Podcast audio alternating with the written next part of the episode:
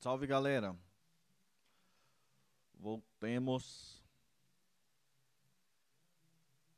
Tudo bem com vocês? Ontem dia que eu dou aula, cheguei muito cansado, não consegui fazer a live à noite.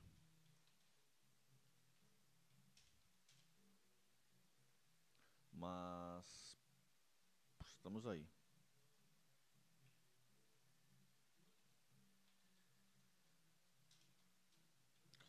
Vamos para o capítulo 7 hoje, estamos chegando na metade.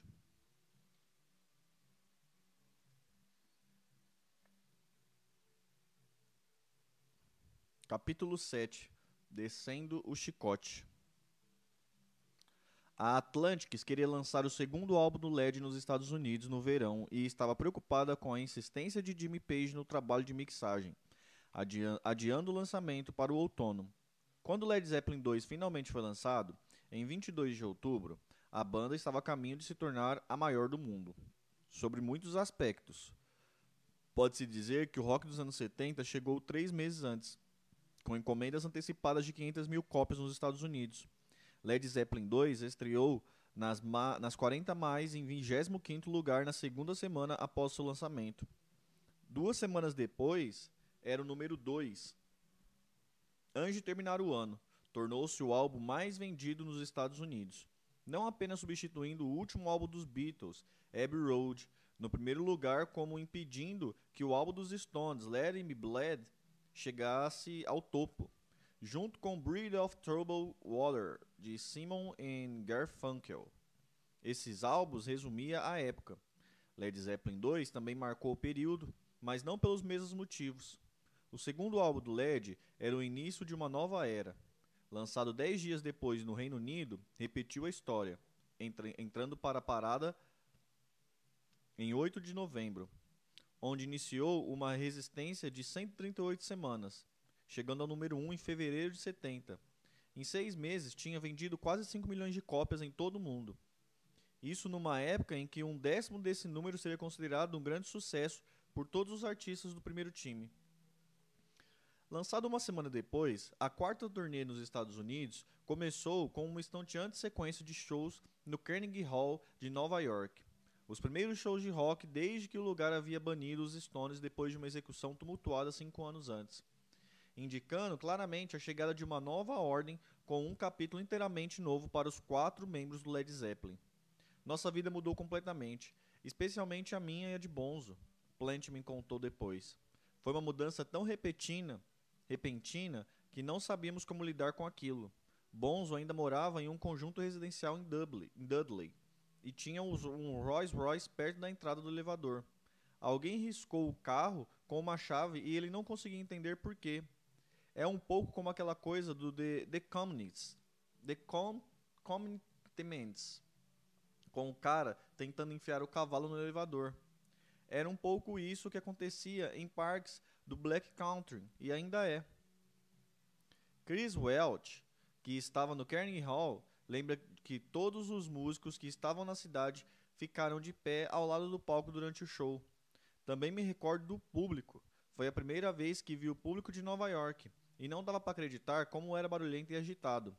A plateia ficou completamente ensandecida quando a banda entrou no palco. Depois, não houve festa propriamente dita. Apenas alguns drinks no hotel. Embora alguém da banda tenha mandado algumas prostitutas com chicotes para o hotel no meio da noite. Houve muita risadinha durante o café da manhã enquanto esperávamos para ver minha reação.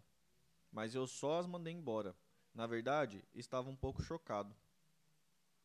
As críticas ao Led Zeppelin 2 foram boas em geral.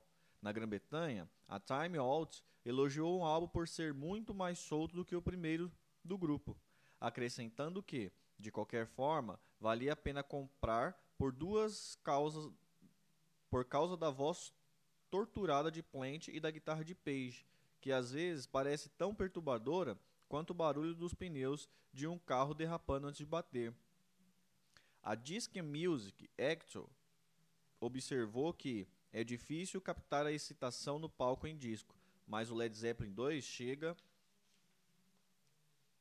bem perto. Até a Rolling Stones aprovou, pelo menos superficialmente, chamando de um álbum peso pesado.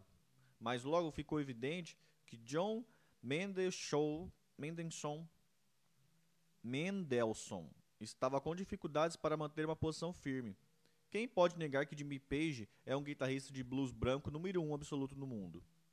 Ele perguntava sarcasticamente, acrescentando que tinha ouvido o álbum, com um pouco de erva vi, vit, vietnamita pesada, mascalina, novocaína, um pouco de rolimar, e foi tão surpreendente quanto antes.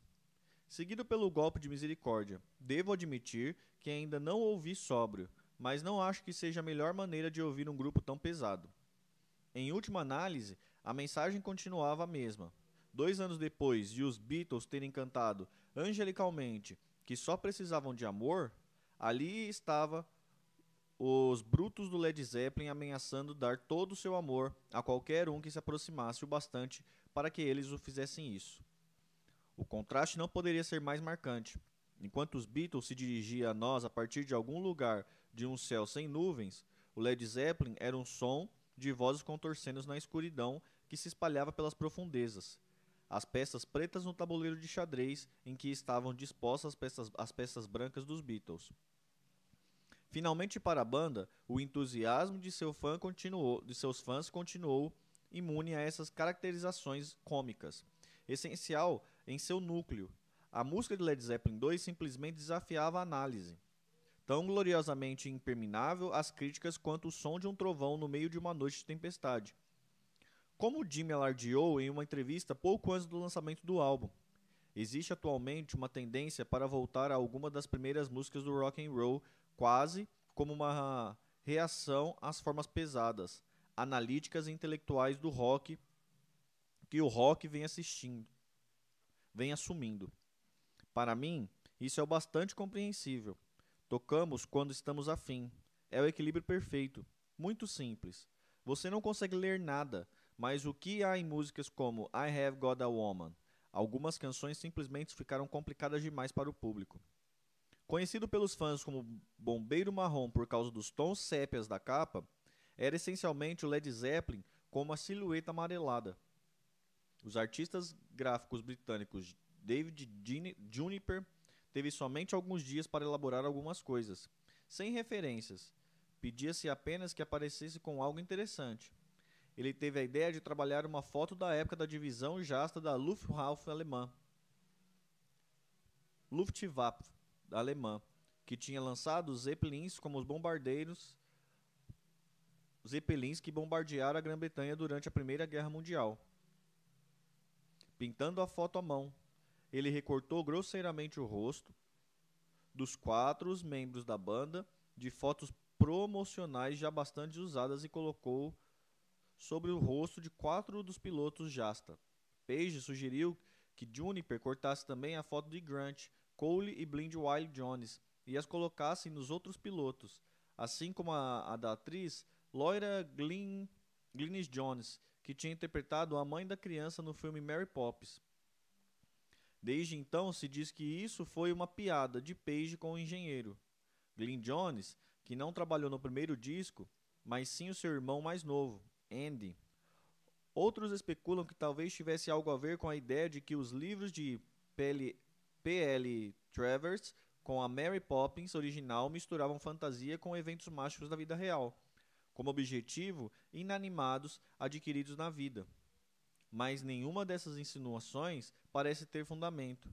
O que é mais misterioso até hoje é que o close-up das fotos da capa fornecidas para esse livro por Juniper, com o nome de cada figura, não se parecem nada com o que deveria parecer certamente nem com Cole nem com Grant, enquanto os rostos de Blind Wild Johnson é agora identificado pelo capista como o de Miles Davis, embora tão pouco se pareça com ele. Como que para sublinhar a crescente noção da banda em relação ao próprio valor, a parte de dentro da capa original, ideia toda minha, diz Juniper agora, se abria para mostrar um dirigível dourado banhado em luz, sobrevoando uma estrutura antiga semelhante a uma acropole, sob a qual estão quatro estruturas que lembravam caixões, cada uma com o nome de um membro da banda. Mais uma vez, os temas ligados à ascensão parecem claros. A ideia de que uma fusa de que uma fusão da ciência com a religião é o próximo passo evolutivo da condição humana, natural para a imortalidade e o além. A pirâmide, em cima encimada por um sol, como também o símbolo maçônico na nota de um dólar. Não que os mais fervorosos defensores do álbum tivessem necessariamente que pegar, pegar tudo isso. Vendo a parte de dentro da capa, principalmente com a bandeja para enrolar um baseado, o resto era apenas uma porção de belas figuras caras. A faculdade de arte era legal. Deixa eu tomar uma água, peraí, gente.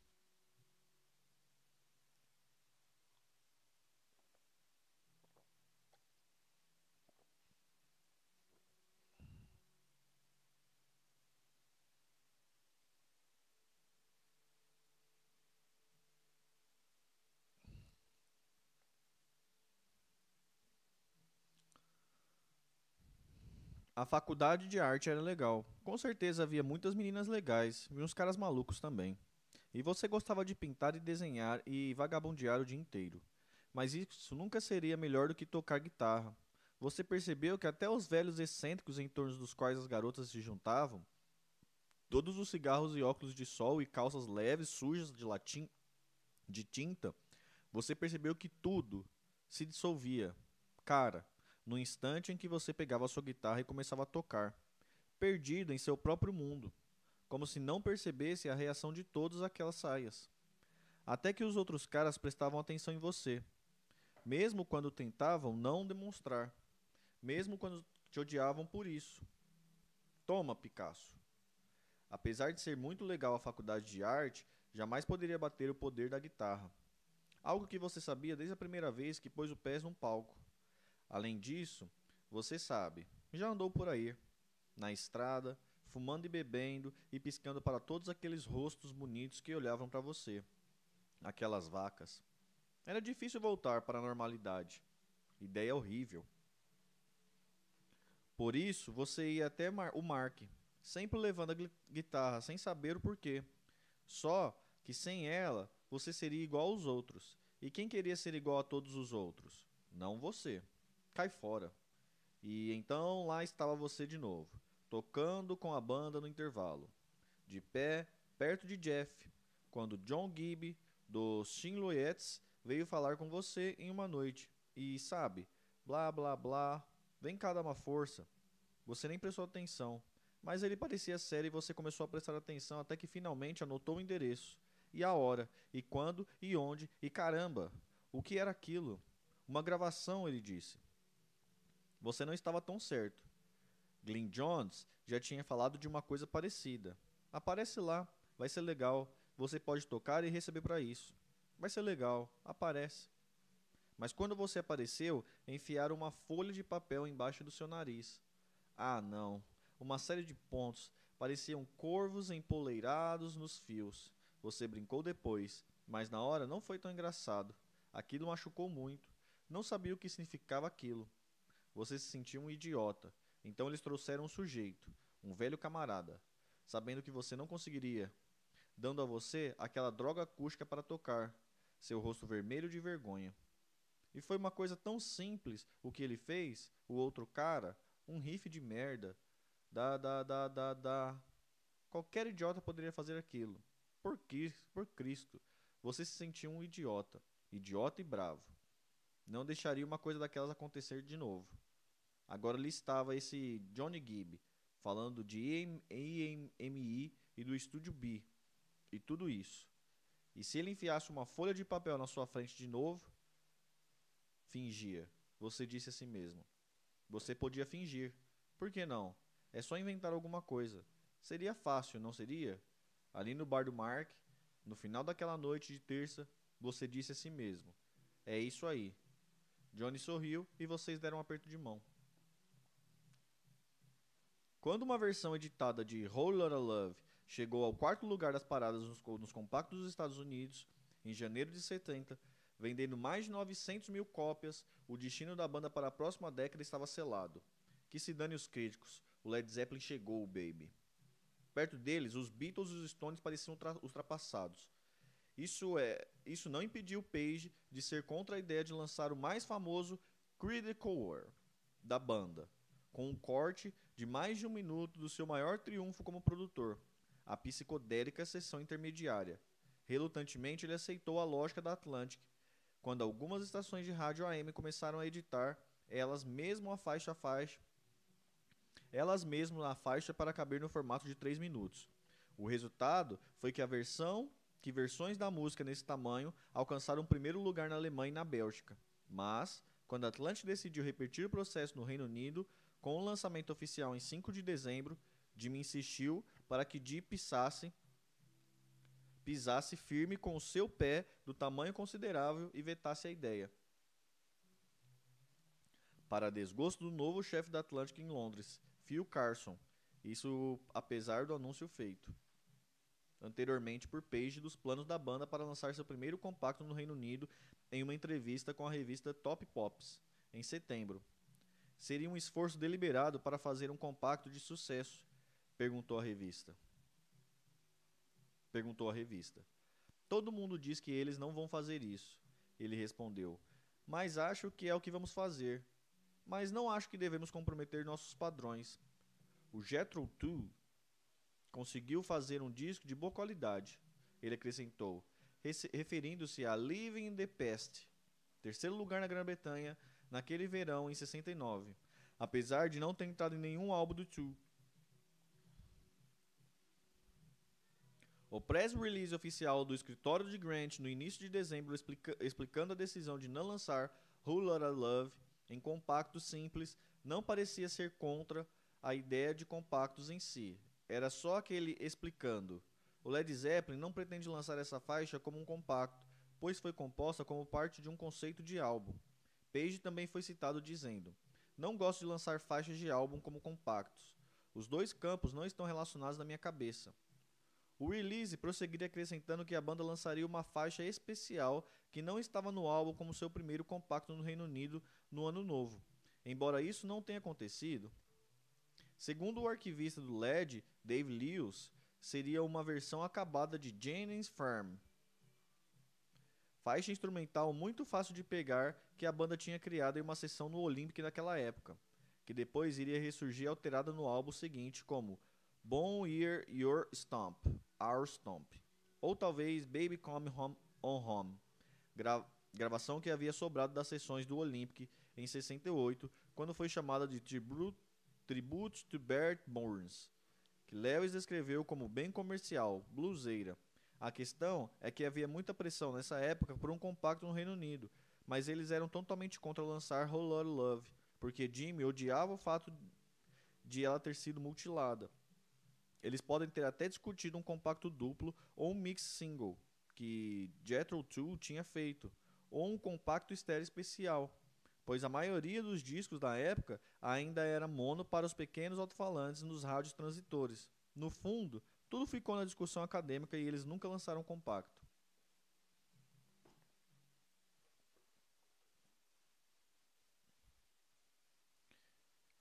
Phil Carson, em especial, achava que a banda estava errada em não lançar o compacto de Whole Lotta Love no Reino Unido. Eu procurei Peter Grant, ele lembrou depois, e tentei dizer algo como: Bem, sou, sou o gênio do marketing por aqui. Atende e digo que se você quiser vender os álbuns, tem que ter compacto. No final, ele me convenceu de que era melhor não sair, com aquele seu jeito sutil. Segundo ele, Grant foi realmente refratário. Acontece que os fatos mostraram que Dee estava certo, pois a publicidade criada em torno do não lançamento do disco ajudou a vender o Led Zeppelin 2 tão depressa quanto um compacto naquela época, com vários pedidos de 3 a 5 mil unidades por dia, até a concorrência até a concorrida época do Natal. Depois disso, Grish disse Carson, nunca mais pude dizer não a Peter Grant. A trepidação de Grant em relação ao lançamento de compactos no Reino Unido também se baseava na análise das suas chances de sucesso, ou falta delas. Ao contrário dos Estados Unidos, onde as estações de rádio estavam pelo menos brigando para tocar faixa a faixa, algumas Estações FMs até ignoravam a versão em compacto e tocavam a versão completa do álbum, enquanto outras viriam disqui viravam disquinho e tocavam lado B, Living Love Made, She's Just a Woman, que acabou ficando tão popular que saiu em compacto nos Estados Unidos, chegando à 65ª posição, em abril de 70. Grant sabia que havia poucas possibilidades de a BBC tocar a música, por mais curta que fosse a versão em compacto, em sua conservadora programação diurna. Ele, ele achava que seria interessante, seria melhor para a banda firmar uma posição e não lançar compactos, que foi exatamente o que aconteceu. De qualquer forma, o Led Zeppelin certamente já estava voando na, na Grã-Bretanha. No verão anterior, eles haviam consolidado sua posição com uma curta turnê de sete dias, sendo o ponto alto das apresentações a abertura do Brigham Town Hall, Town Hall no dia 13 de junho, que Jones lembrar agora como um dos primeiros shows na Grã-Bretanha em que lotamos um lugar grande e a multidão correu atrás de nós. Foi uma ocasião especial para Plate Borra, pois era a primeira vez que estavam. Caraca. Em um palco em sua cidade natal. Então, em 28 de junho, dia do meu aniversário, eles foram incluídos na programação do primeiro Bad Festival, promovido pelo casal Fred e Andy Burns, Bannister, envolvidos havia muitos anos com shows em pequenos clubes de Londres, Oxford e Bath, e Bath Festival Blues de 1969, como foi chamado, foi o primeiro festival de rock consciente da Grã-Bretanha e serviria de inspiração para que outros para que outras figuras do West Country, Michael Waves, criassem seu próprio festival, o que o de Glastonbury ou Filho de Bar, como dizia Elves, Eaves, realizando no, realizado no Bet Pavilion Wicker Ground. Na lista de atrações daquele dia estavam acima do LED o Fleetwood Max e John Malawis, Black Burkers e o Teens Year After. After.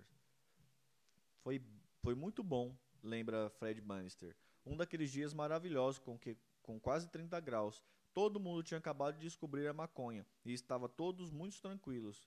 Os ingressos para os eventos de todo dia custavam um pouco mais de 18 shillings e 14 shillings só para a noite. O cachê do Led Zeppelin era apenas 200 libras, provavelmente o cachê mais baixo que eles receberam por um evento ao ar livre. Brinca Bannister. Embora Peter Grant tenha me forçado a chegar a 500 libras antes de assinar o contrato. Mas a maior sensação de, todas, a, de toda a turnê foi o seu desempenho na noite seguinte. O show que roubou todas as atenções no final do Pop Proms, no Royal Albert Hall de Londres. Depois das belas apresentações, contidas e breves, o Fleetwood Mac e o quinteto de música folk Pitango, Pentangle, com dois guitarristas favoritos de Jimmy, Jimmy, com dois dos guitarristas favoritos de Jimmy, Bert Jansch e John Roburn. A apresentação barulhenta do LED, composta por seis músicas, atingiu o palco como um furacão, durante o qual a multidão invadiu o palco, segundo Phil Carson, dançando nos corredores e nos cantos, gritando tanto que a banda apresentou o bis três vezes. Ou como observou a crítica da Disc, quando Led Zeppelin entrou e tocou num volume pelo menos 10 vezes mais alto que todos os outros, o público quase enlouqueceu. Como era a primeira vez que Carson viu o LED no palco, ele ficou estupefato. Quando, logo após as 11 da noite, os promotores acenderam as luzes para marcar o fim da noite. As pessoas começaram a sair, a contragosto.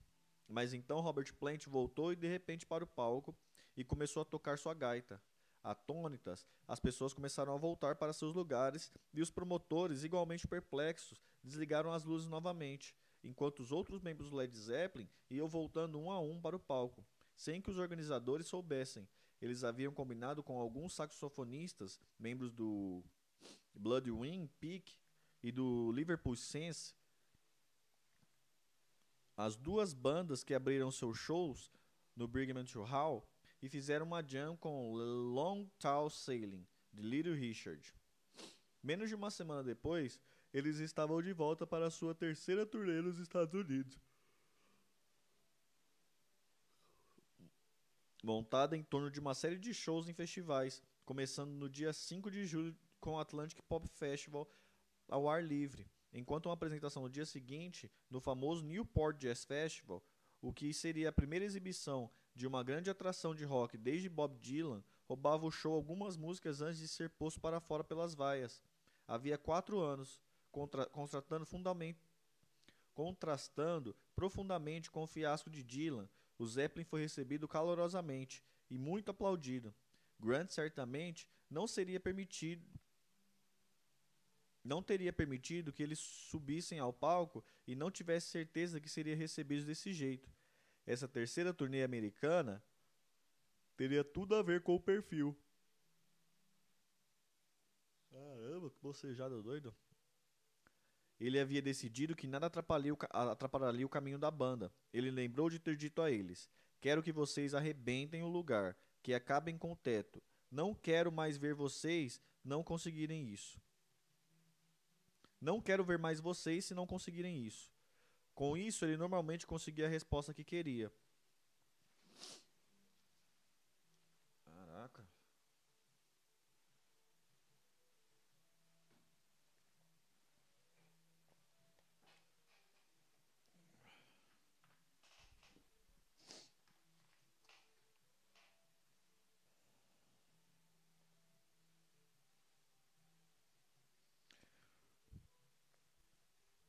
No dia 13 de julho, em Nova York, eles fizeram outra apresentação digna de manchete, manchetes no Scarfer Music Festival, no Single Blow de Flushing Meadow, com a Cashbox, descreveu apaixonadamente, apresentando Plant como um candidato estu estupendo ao superestrelato.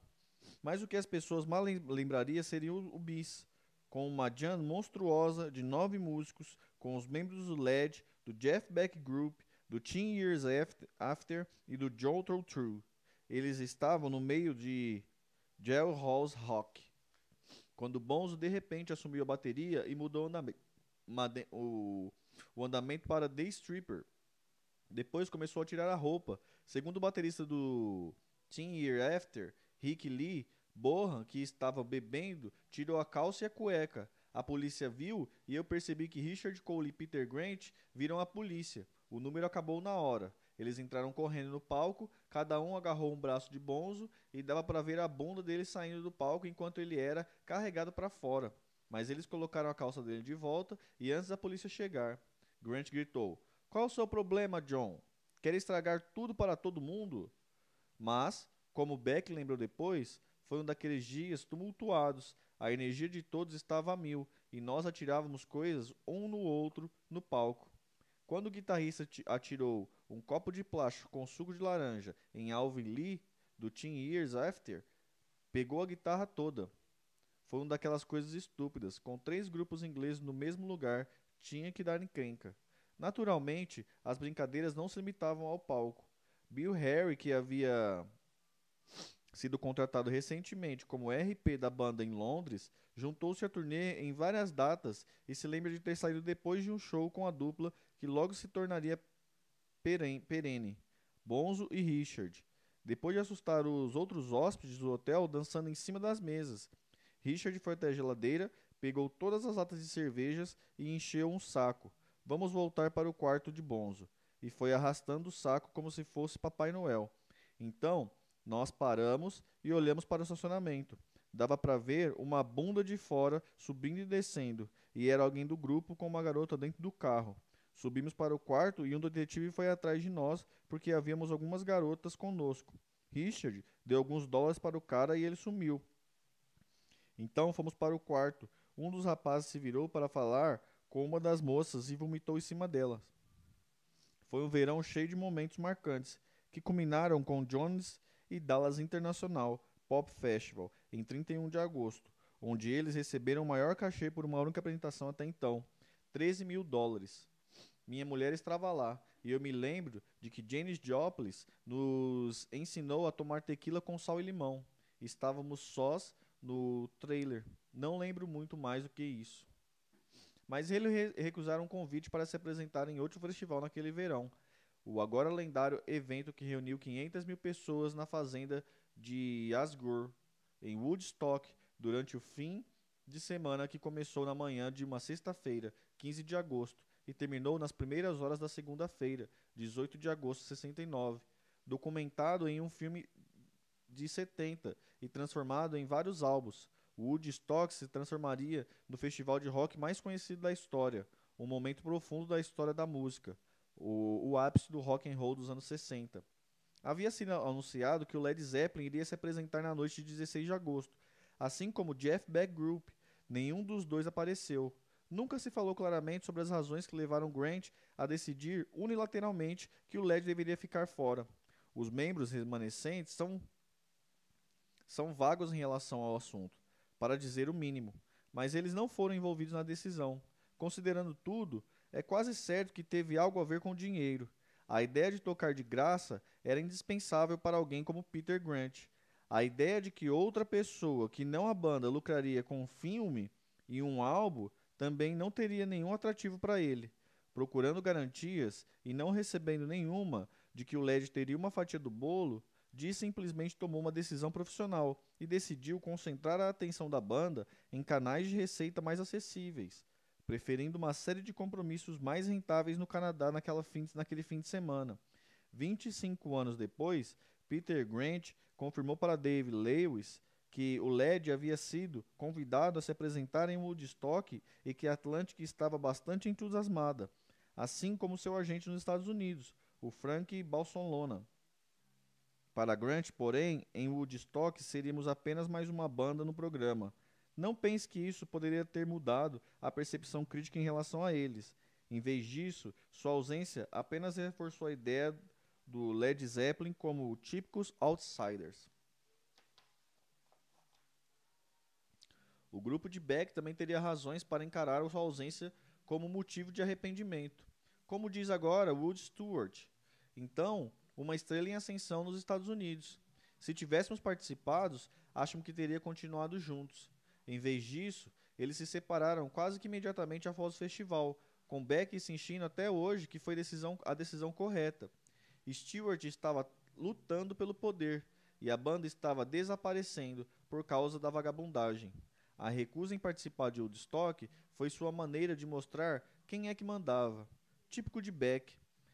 Quem com ferro fere, com ferro será ferido, posso dizer.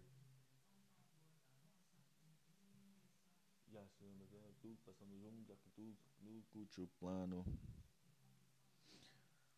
Leva todo o revés, eu amo a noite de Madagascar.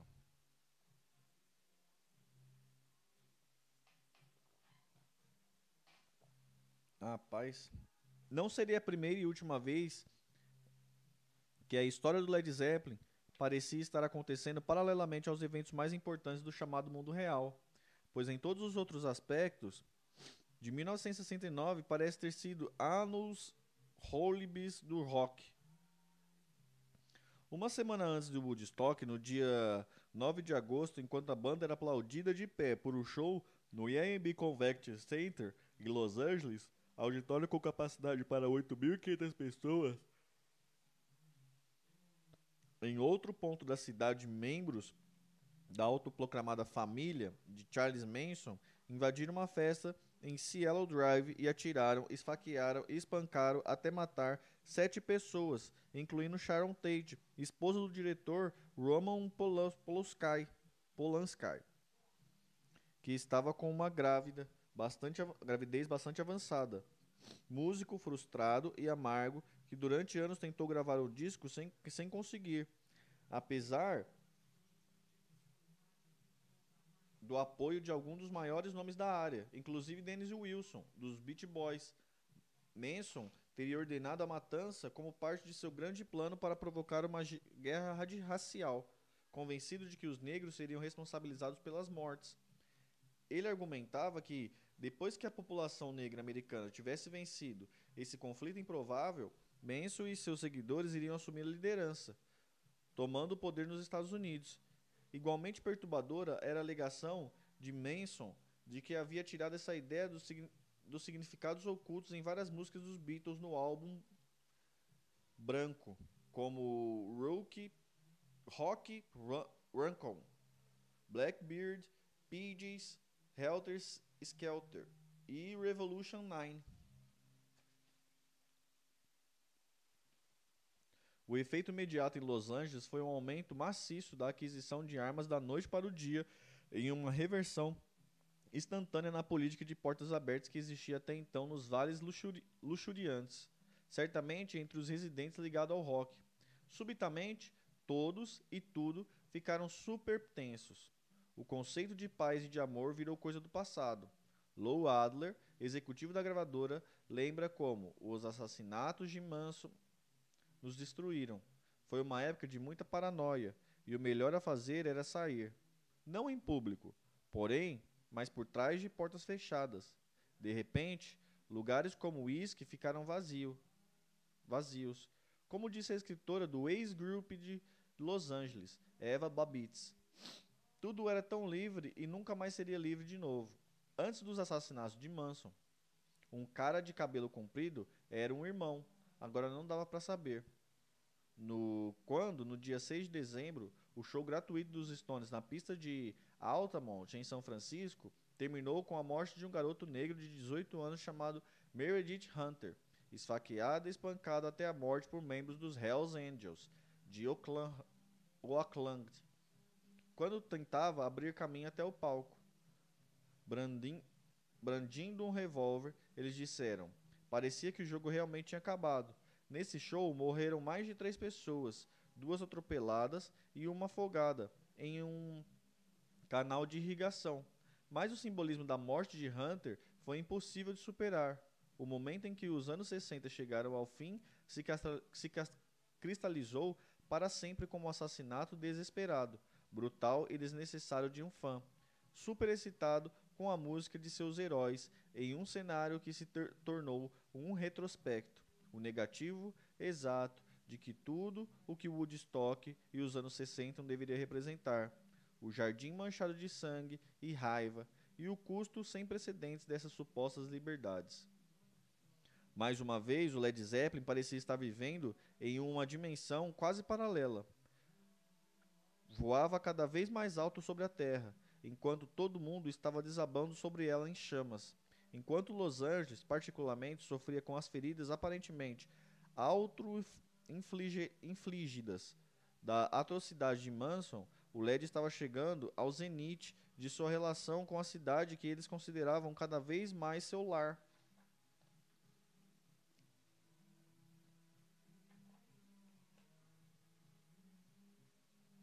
Seu lar espiritual.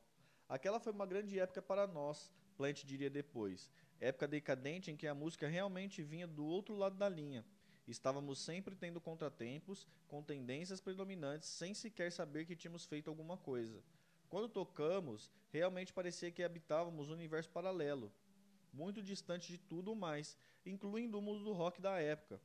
Considerando tudo, talvez não haja ironia nisso, pois a relação do LED com Los Angeles seria tão profundamente hedonista e depravada que, sob muitos aspectos, é possível argumentar que eles, mais do que qualquer outro artista dos anos 70, acabaram personificando a atmosfera paranoica que dominava a cultura corrompida da cidade. Pois, se 69 foi o ano em que a festa ficou desagradável, o LED era o penetra completamente bêbado, infiéis invadindo o castelo, com adagas entre os dentes, disposto a, estrupar, a estuprar e pilhar senhores da folia. Jimmy Page estava prestes a se tornar lenda ainda maior do que Mick Jagger entre a população groupie, no mínimo por sua tendência desde a época em que viajava com os Yardbirds para levar chicotes e algemas na bagagem. Ele me chicoteava e era ótimo, era lindo, tempos muito bons, alegou uma de suas conquistas daquela época. Os outros membros da banda não eram menos de desenfreados. Essa foi a turnê em que Peter Grant ofereceu dinheiro a uma gerente de hotel para destruir um dos seus quartos de hóspedes. O cara reduziu o quarto a pó. Richard Cole lembra em seu livro. Depois veio, depois veio, entregou a conta e nós pagamos em dinheiro. Essa foi a época em que os aparelhos de TV costumavam sair voando pelas janelas, seguido de geladeiras carregadas de champanhe, roupas íntimas femininas e o que mais tivesse na mão. O gerente do Holiday Inn parecia ter passado a noite numa casa assombrada depois que a banda saiu na manhã seguinte. 200 quilos de chantilly, ele balbuciava. Quem consegue usar tanto chantilly? Segundo Cole, essa foi a melhor época da minha vida. Aquela foi a turnê, estávamos com todo, tudo subindo, mas não havia ninguém observando muito de perto, por isso dava para brincar. Ele acrescentou. Toda a chama deprava toda a chamada depravação do Led Zeppelin aconteceu nos dois primeiros anos, no meio de uma neblina alcoólica. Depois disso, ficamos mais velhos e caímos fora. Virou um negócio realista. Bem, quase. Foi também na terceira turnê americana, em 1969, que ocorreu o famoso incidente do Tubarão. No dia 27 de julho, a banda havia se apresentado no Seattle Pop Festival. Também fazia parte do programa dos The Doors, que o Led substitu substituiu no palco. Seguido de Chuck Berry, Spirit, Albert Collins, The Flying Burrito Brothers, Ike e Tina Turner, Vanilla Fudge, Bull Diddle e outros. Como o dia seguinte havia sido reservado para uma rara folga, a banda resolveu descansar no Edgar, Ed, Edgewater Inn, um hotel cujo grande chamariz era a oportunidade que dava aos hóspedes de pescar, tanto no barco alugado como em uma vara na varanda do quarto. Voltando para o hotel depois do show, Cole estava a mil e se juntou a Bonzo no quarto do segundo andar, onde ficaram até amanhecer, bebendo muito e tentando pescar um tubarão. Às quatro horas da manhã, ainda não tinham conseguido nada, e Borra, completamente bêbado e entediado, começou a despejar champanhe na isca. Quase imediatamente, ele pensou que havia fisgado um. Pegue o arpão! Ele gritou para Cole. Mas depois de muitos golpes e muita ginástica, eles descobriram que havia pescado um vermelho. Nas horas seguintes, pegaram muito mais, vermelhos intercalados com Mud Shark, que Cole pendurou em um armário, passando, a, passando os cabides pela gue, gue, guela, gueras. No dia seguinte, eles se gabaram do feito para os outros. O que vão fazer com os peixes agora? perguntou Robert, tampando o nariz, enquanto inspecionava o armário do quarto de borra. Vamos descobrir alguma coisa para fazer com eles, disse Richard. E descobriram naquela noite eles estavam se divertindo no quarto com grupos quando uma delas, uma ruiva alta de 17 anos chamada Jack, perguntou sem mais nem menos: Vocês gostam de servidão? Não era o tipo de pergunta que alguém precisasse fazer ao Led Zeppelin. Eu gosto de ser amarrada, ela disse. Gosto mesmo. Jimmy molhou os lábios, Bones soltou um assovio e Cole assumiu o comando enquanto todos se alinhavam para aproveitar a oferta vantajosa ele convidou Jack a tirar a roupa e deitar nua na cama, onde ele amarrou suas mãos e pés com uma corda que havia pedido no serviço de quarto. Então, com Mark Stein, do Vanilla Fudge, filmando com sua câmera Super 8, Cole inseriu o nariz Cole inseriu o nariz comprido de um vermelho na vagina da garota e depois a cabeça de um Mood Shark em seu ânus. Que merda é essa? Ela gritou. Só estou colocando este vermelho na sua vagina vermelha. Cole gritou em júbilo enquanto o resto das pessoas caíam na gargalhada. Sorria, provocou Stan, aproximando com sua câmera. Foi tudo por diversão, lembrou o baterista do Fudge. Carmene Apesse. A garota era minha group. Eu a encontrei, tivemos uma folga e ela continuou querendo aparecer no filme conosco. Mas ele concorda que o que aconteceu foi bem nojeito. Entende? Muito doido. No dia seguinte, no aeroporto, Epstein encontrou Frank Zappa e contou a história. Zappa transformou em uma das músicas mais famosas da época, The Mud Shark, lançada em seu álbum ao vivo em 71. Fillmore West. Embora essas aventuras jamais tenham sido negadas, assim como as menos documentadas inclinações de Page por chicotes e algemas, é óbvio que essa cena de mau gosto significavam muito pouco para ele e para os outros membros da banda como Plant depois me contou. O que as pessoas esquecem quando remexem nessas coisas é que estávamos nos divertindo. Elas têm uma tendência a ver a banda como uma força maligna, entendendo suas asas quando éramos apenas jovens, curtindo a vida. O que mais lembro dessa época é como nos, divertíamos. A cena group americana no final dos anos 60 não se limitava a uma noite apenas. Três dias depois do incidente do Tubarão, a banda voltou a Los Angeles. Dessa vez, a festa do The Experience veio antes de qualquer apresentação. As garotas vinham em grupo até a mesa deles, mas Jimmy não estava lá. Cole agarrou o braço de Miss Pamela e lhe deu o número do quarto de Jimmy no Yacht House.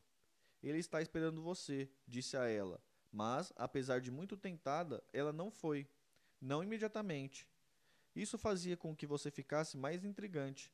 Para quem quer que fosse, ela disse. No entanto, Jimmy conseguiria o número do telefone de Miss Pamela e eles se encontraram na noite seguinte após o show em Santa Bárbara, no Ear Harren Showgrounds, tratada não mais como uma group, mas como convidada de honra. Ela caiu rapidinho e foi sentada junto a Jimmy na limusine depois da apresentação.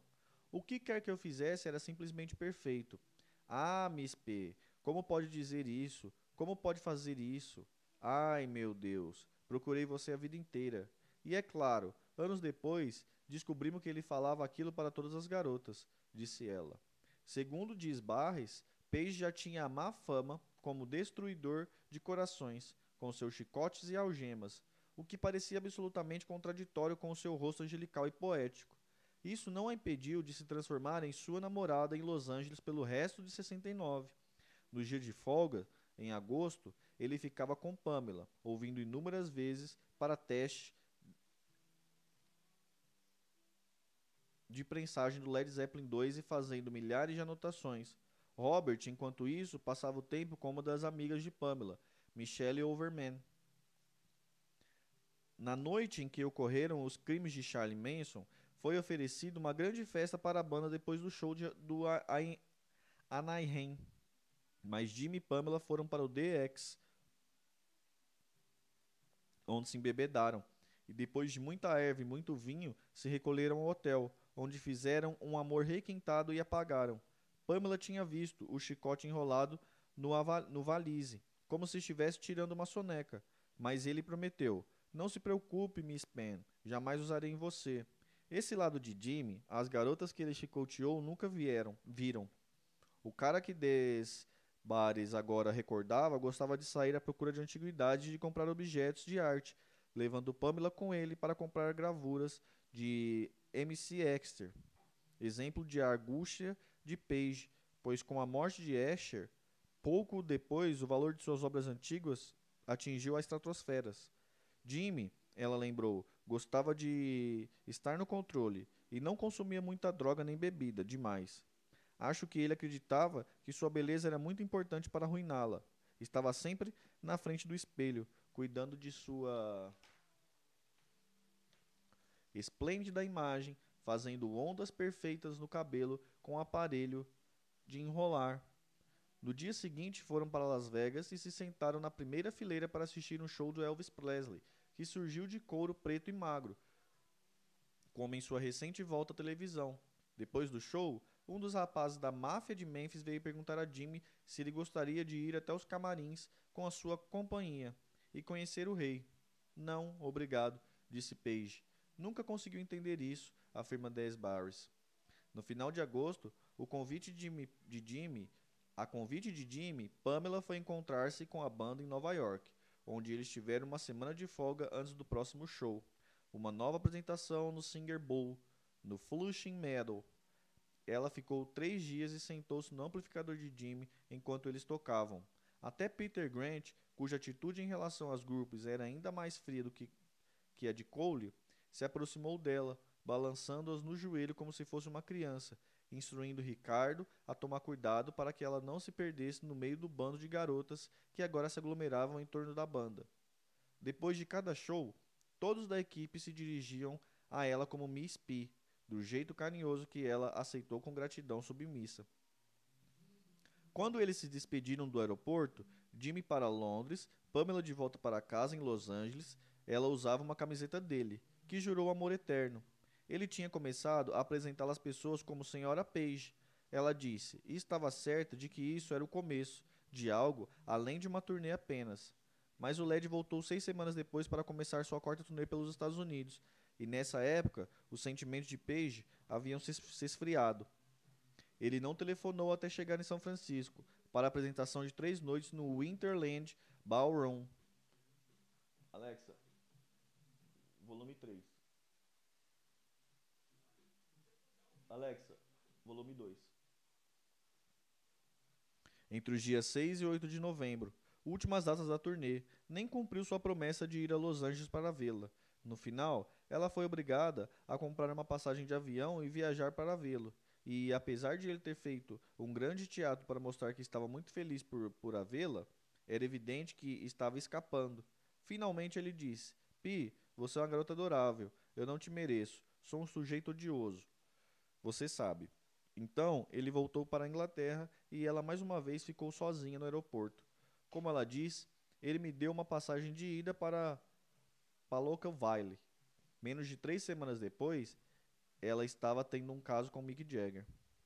Na Inglaterra, com uma previsão de folga para a banda até depois do Natal, Jimmy Page pôde olhar para os 12 meses anteriores com grande satisfação, tomando por um sentimento de autoconfiança maior do que normal, graças à velocidade com que sua banda chegou ao topo nos Estados Unidos. O imenso sucesso de Led Zeppelin II pode ter pego alguns críticos de surpresa, mas para a banda, aquilo era justamente recompensa por seu trabalho. No mesmo ano em que Neil Armstrong daria o passo gigantesco para a humanidade, na Lua, em 29 de julho, um dia depois do incidente com Mood Shark, o voo do Led Zeppelin penetrou ainda mais fundo no vasto azul distante.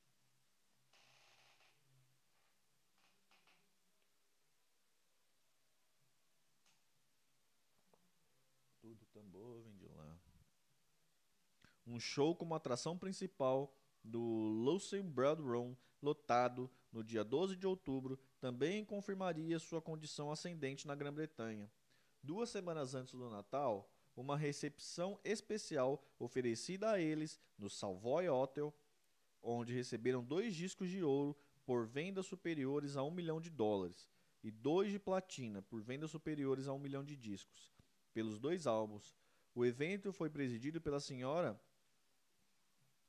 Jeanette Dunwood, representante do parlamento inglês, que em seu discurso descreveu não tanto quanto um Led Zeppelin, porém mais como um foguete. Para o esforço de exportação da Grã-Bretanha, Grant havia sido contra. Establishment demais, ele diria. Mas dessa vez, Phil Carson fez as coisas do seu jeito e a história estava nos jornais no dia seguinte. Mais ao gosto da banda, outra festa foi oferecida a eles algumas semanas depois, em Estocolmo, que por insistência de Grant foi realizada não em um hotel de luxo, mas em um clube de sexo. Lá estávamos nós recebendo os prêmios enquanto um casal transava no chão, lembrou Grant, com um sorriso largo no rosto. A imprensa não sabia o que fazer com aquilo. Mas a imprensa soube exatamente o que fazer com a turnê britânica de oito apresentações, com lotação esgotada, que eles completaram.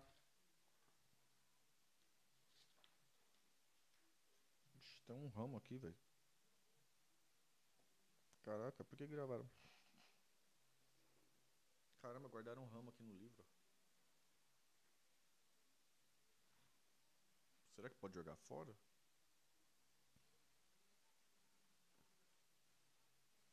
Eita.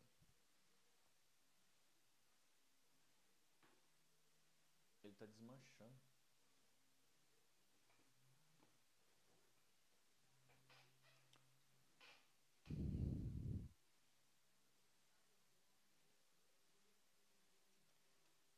Deixa eu.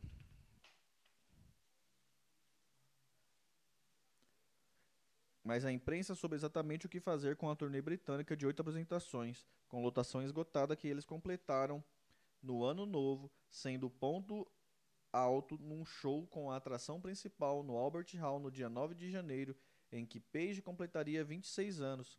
Também haveria números de abertura durante a turnê, tendência que eles decidiram manter nos Estados Unidos, para onde voltariam em março para shows anunciados como Uma Noite com Led Zeppelin, permitindo que eles tocassem pelo menos pelo tempo que desejassem a cada noite, estabelecendo um modelo de apresentação ao vivo sem precedentes entre os artistas de rock. Nem o Cream, nem o Hendrix, nem os Stones, ninguém havia tentado isso antes.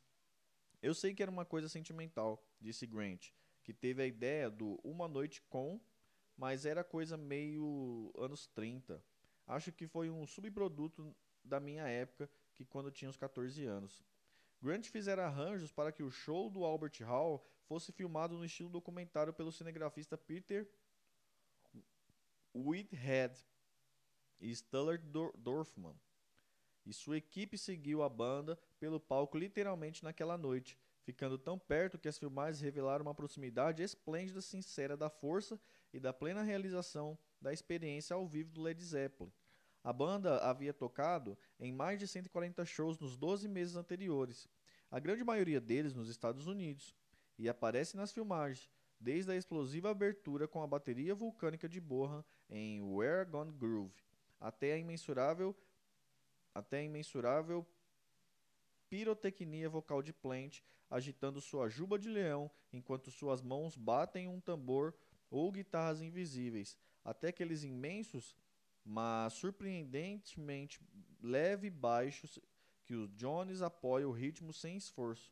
Mas é claro que não dá para tirar os olhos de Page, vestido com uma blusa tipo Arlequim e jeans apertado, percorrendo o palco com a guitarra nos joelhos, tomado por uma intensidade selvagem destemida apenas pela maneira com que ele espia de vez em quando a plateia, quase envergonhado por trás dos cabelos escuros que sufoca seu rosto. Vejo, do, vejo as filmagens do Albert Hall agora, disse Plant, e a primeira coisa que reparo é como éramos jovens. Parece, pareço que eu era um hippie do Black Country, cheio de ideias e com uma vida simples. Eu ainda não conseguia acreditar aonde tinha chegado. Tudo aconteceu muito depressa para o grupo. E o jeito de Jimmy tocar era tão britânico, ou melhor, não muito americano. Se você ouvir o que considerava grandes gravações de guitarras no período anterior ao LED, coisas do Kings e do The Who, os solos são muito mais estilos tic-tac de tocar. Jimmy abriu toda a ideia para ter uma maravilhosa sustentação no meio ao caos da sessão rítmica. Foi essa vez que te levou às primeiras apresentações de verdade em bandas como New Memphis Blues Backers, Blue Black Snacker Moon, homenagem à música de Billy Lemon Jefferson's Bennett. Nada que significasse grande coisa para você. Tudo isso e seu pai continuava enchendo o saco, tornando sua vida em casa tão insuportável que às vezes era preferível passar a noite na perua do que ir para casa. Seu cabelo estava comprido demais, sua boca era muito grande, sua cabeça cheia de bobagens. Você era do contra, dizia seu pai do contra e mal agradecido. Espera só o grande salto que viria, virá, mais cedo ou mais tarde. Finalmente, você tinha seus camaradas. A maioria era como você. Todos seriam popstars ou jogadores de futebol. Não apenas abelhas trabalhadoras ou escravos como seu pai, mas ricos e famosos e criativos e livres, vivendo no meio de coisas boas, as garotas em voltas passando a mão no seu cabelo e olhando para você com admiração, Nada dessa porcaria de trabalho maçante. Quando você e Neville Wolder foram até o teatro da prefeitura de Brum naquela noite e viram o Spencer Davis Group e souberam que o cantor era pouco mais velho do que vocês, já como tirar o pano que cobria a gaiola. De repente, ficou óbvio o que você deveria estar fazendo com sua vida. Para Neve, alguns anos mais velhos do que você, era a mesma coisa. Vocês dois se imaginavam como cantores, embora no caso de Neve ele tivesse o apoio dos pais, que encorajavam a tocar guitarra e continuar tentando. Por que seus pais não poderiam ser assim? De qualquer forma, se alguém tivesse dito que você e Neve acabariam como os cantores de grandes bandas de rock, como estrelas, você jamais acreditaria. Mesmo depois de ele ter se tornado cantor do New Beat Wings com seu outro camarada, o David Will. Você nunca imaginou. Mas foi lá que Neil e Dave conheceram o resto do Slade, o que mostra quanto você pode se enganar. Mas levaria um bom tempo para você aprender a lição. Agora estava muito ocupado vivendo sua vida de fantasia como candidato a popstar. Sonho que ficou mais perto quando você conseguiu se apresentar regularmente no Star and Garter, Garter em Holy Soul Win, tocando bancando mestre de cerimônias, fazendo reinterpretações de Mashert Beach e Javelis, no Javalis. Isso era legal durante cinco minutos.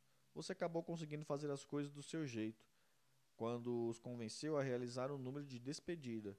Depois voltou na semana seguinte com Carly King's Snakes, em homenagem à música de John Lee Hooker, é óbvio. O Star and Garden fazia parte do que eles chamavam de Circle Manger Mary, Ma, Mary Ma Reagan. Era a promoter mais conhecida de, todas a, de toda a região de Midlands, onde havia um pub ou um clube decente em que ela não desse a última palavra. Não havia um pub ou um clube decente em que ela não desse a última palavra. Disseram-lhe para ficar bem com ela se soubesse o que era bom para você, e você ficou. Não demorou muito e foi pedir a ela que deixasse colocar seu próprio grupo no Star ou no Holding Plaza, o outro lugar a que você costumava ir regularmente no final, nos fins de semana. Na época, você já trabalhava como mestre de cerimônias em meio período, em meio período apresentando as bandas. Por isso deu certo. A Crawling King Snake foi uma das primeiras bandas que você conseguiu por lá. Você se achava o máximo. E estava certo, pois era um bando de adolescentes agindo como se soubesse alguma coisa de blues. Foi quando você descobriu que algumas das melhor, dos melhores momentos aconteciam depois que estavam tudo acabado e vocês ficavam sentados bebendo e fumando e rindo muito de tudo. O que acontecera, quem fez o que, quem não fez o que, quem fez tudo certinho. Depois de horas, num sábado à noite, todos se encontravam na barraca de tortas do Alex Flow de Laves, que ficava em frente ao Albany Hotel, bem no meio da Brum. Bem no meio de Brum. Foi onde você conheceu todo mundo. Danny King, e seu My Fair Set, Carl Wayne e os Vikings, Johnny Neal e os Sternis, Jerry Levens e os Avengers, Mike Sheridan e os Need Traders, um bando de bêbados, mas caras legais, a maioria. Depois de comer sua torta, você talvez fosse para Elbow Room, ou Room Runner, ou o Clube Cheddar, ou algum outro lugar de fim de noite e foi quando conheceu o Bonzo.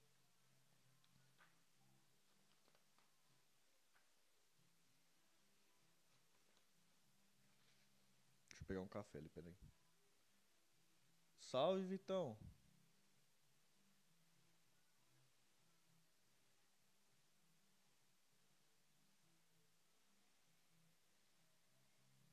Vai deixar o Lurk? Yurk?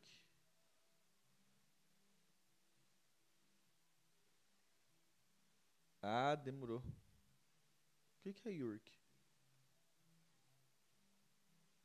Vixe, mano. Ah, demorou. Valeu, mano. Igualmente excitantes nas filmagens do Albert Hall é o solo de cair o queixo de borra em Moby Dick. Que seria. Pera aí, deixa eu pegar um café, gente. gente.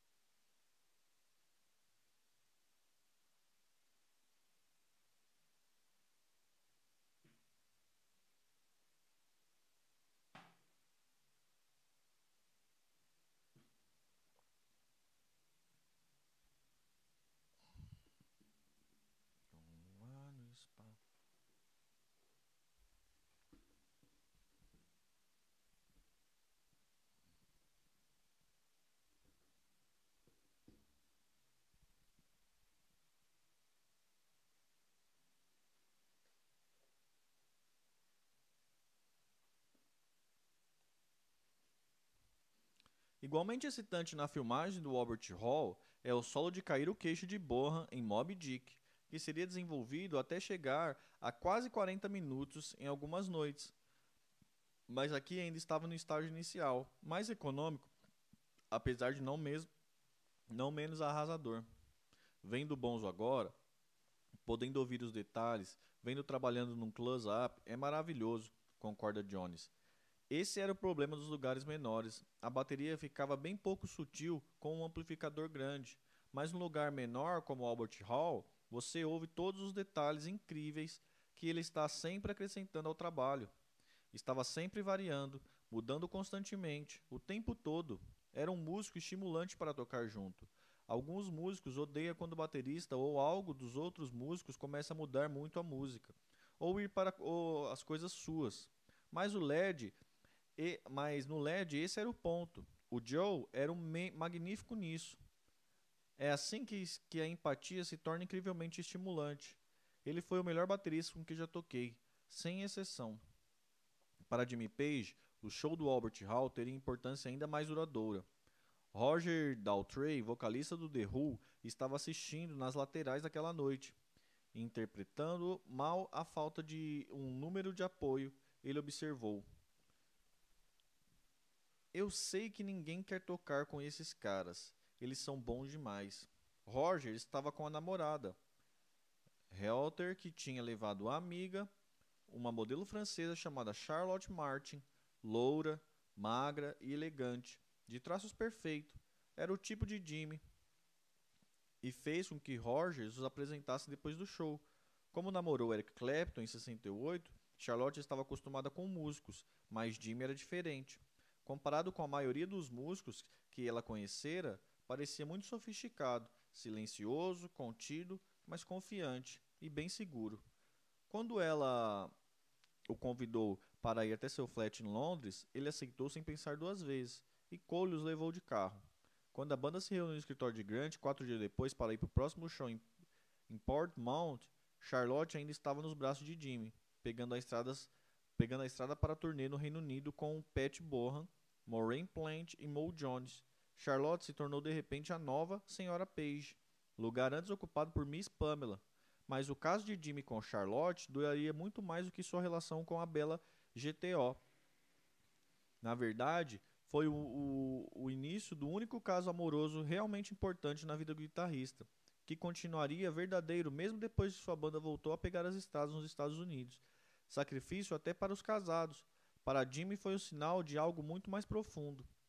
A turnê de três semanas por sete países dos continentes que se agiu ao compromisso na Grã-Bretanha foi igualmente eufórica. Ao contrário dos Estados Unidos, o público europeu, apesar de não menos empolgado, costumava ficar sentado e ouvir mais. Qualidade que Plant, forçado a ir para trás durante as longas improvisações, passou a apreciar com o correr do tempo. As pessoas agora falam das apresentações bombásticas e da destreza, e apesar de serem de esses serem ingredientes fundamentais, alguns dos elementos cruciais das apresentações eram aqueles momentos indefiníveis dentro das músicas que estavam sempre indo para algum lugar. Era algo tão sutil que não reconhecemos no início. Depois, quando percebemos, começamos a tocar levando isso em conta. Havia uma sensação de chegar e alcançar algo que não ficava tão evidente nos discos. Tocar essas coisas ao vivo ao vivo era a verdadeira joia da nossa existência. Todos tinham capacidade de pegar isso e trabalhar e dar significados inteiramente novos. Foi uma das coisas mais notáveis na vida do grupo.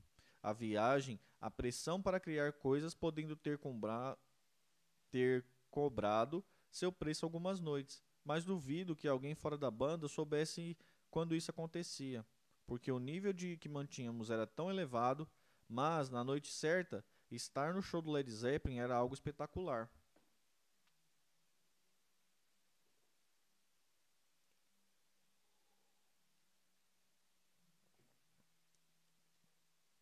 A única mácula. Mácula? O que quer dizer essa palavra? Alexa, qual o significado da palavra mácula?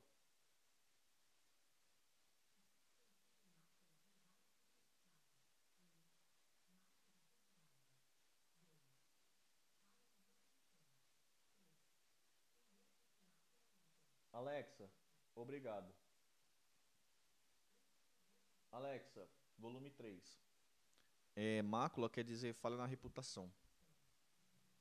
A única mácula da turnê foi o show realizado em 28 de fevereiro no KB Hallen, em Copenhagen, onde a banda foi obrigada a tocar com outro nome, pois a condessa Eva von Zeppelin, descendente direta do Conde Ferdinand von Zeppelin, que projetou o protótipo do dirigível, ameaçou processar a banda por difamar o nome da família, dando uma série de entrevistas inflamadas para a imprensa local. Eles podem ser famosos, mas um bando de macacos gritando não vai usar o nome da família privilegiada sem permissão. Ela proclamou, cheia de arrogância. Em um último esforço para evitar um processo e salvar a, a, apresentação, Grant convidou a Condessa para um encontro com a banda e, para surpresa geral, ela aceitou. Dee e Page explicaram pacientemente que a banda era muito popular em todo o mundo e até então ninguém havia considerado a existência de nenhuma ofensa no que dizia respeito ao nome. Aparentemente tranquilizada, ela parecia disposta a ceder os argumentos da banda. No entanto, ao sair do estúdio onde transcorrera a conversa, deparou com uma cópia do primeiro álbum da banda, mostrando um Zeppelin em chamas. Ela ficou horrorizada, e dessa vez ninguém conseguiu acalmá-la. Essa é a coisa mais ridícula que já vi, disse Grant depois que ela foi embora. Mas essa mulher está tão brava que pode nos processar.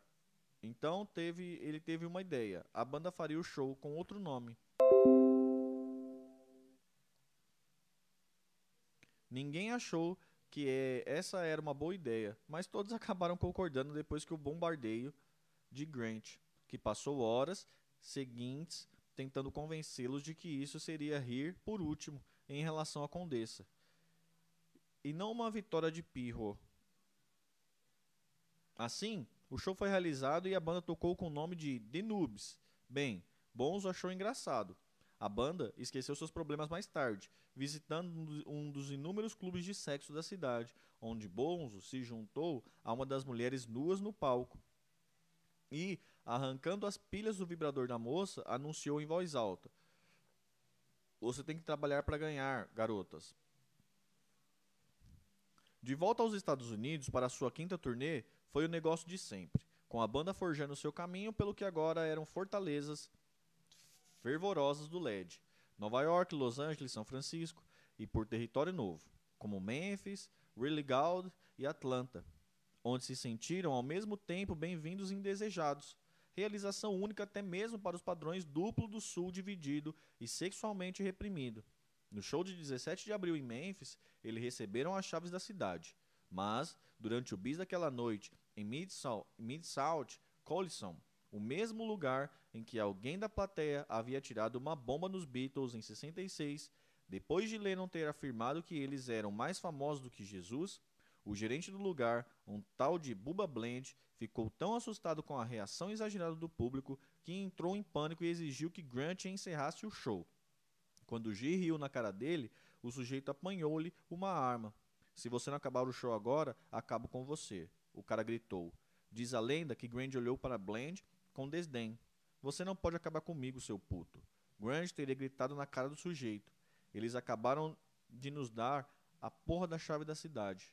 Mas a única testemunha ocular do evento, o produtor da casa e coproprietário Ardence Studio Memphis, Terry Manning, lembra de algo um pouco diferente. Era amigo de Page da época dos Yardbirds. Eles se conheceram quando Terry era o guitarrista rítmico e tecladista do Lawson, Andy Moore grupo de Memphis contratado para abrir o programa de uma das apresentações do Ca Caravan of Start de Dick Clark, do qual os Yardbirds participaram. Terry também fora sondado por Jimmy para ser um provável membro do Led Zeppelin. Manning lembra de ter recebido um telefonema de Page perguntando se ele estaria interessado em ir para a Inglaterra, levando o baixista do Lonesome and More, Joey Gaston. Ele disse que havia encontrado um grande cantor chamado Terry Age e queria chamá-lo, eu disse que conhecia Terry, pois tinha fotografado a capa do seu segundo álbum, o Terry Age. Mas a ideia nunca foi além do telefonema. Reid recusou o convite de Page e Manning decidiu que sua própria carreira como produtor estava começando a decolar na Star Stax Record, trabalhando com artistas como Stephen Singer, Old Reading e Isaac Hayes. Simplesmente não me parecia a escolha mais inteligente. Desistir de tudo para formar os New Year Birds. O disco deles não estavam vendendo e até eram olhados de lado em alguns circuitos. Mas ele mantivera o contrato com Terry, foi convidado para muitos dos primeiros shows do Led nos Estados Unidos.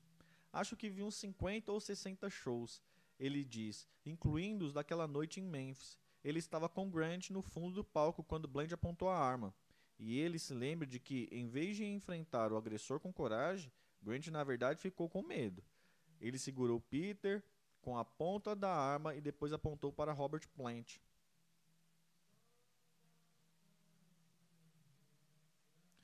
Peter chamou Robert para trás do palco e gritou: Acalme todo mundo. Pare a música de qualquer jeito. Ele está apontando uma arma para mim. Robert olhou para baixo com ar inquiridor. Então Robert voltou e parou o show. Eles tocavam Roller Love. As pessoas estavam nos seus lugares e começaram a ficar literalmente ensandecidas.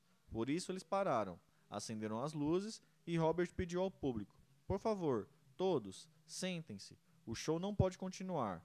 Eles estão nos ameaçando. Preciso da ajuda de vocês. E todo mundo se aquietou. Então Robert disse: Por favor, fiquem todos sentados. Vamos terminar essa última música. Obrigado pela grande noite. Então, Hat at Tet.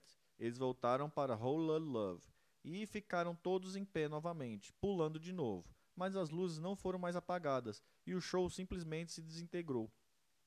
E voltamos para os camarins. Lá estávamos nós, Peter e os quatro membros da banda e eu. E Peter xingava de uma maneira inacreditável.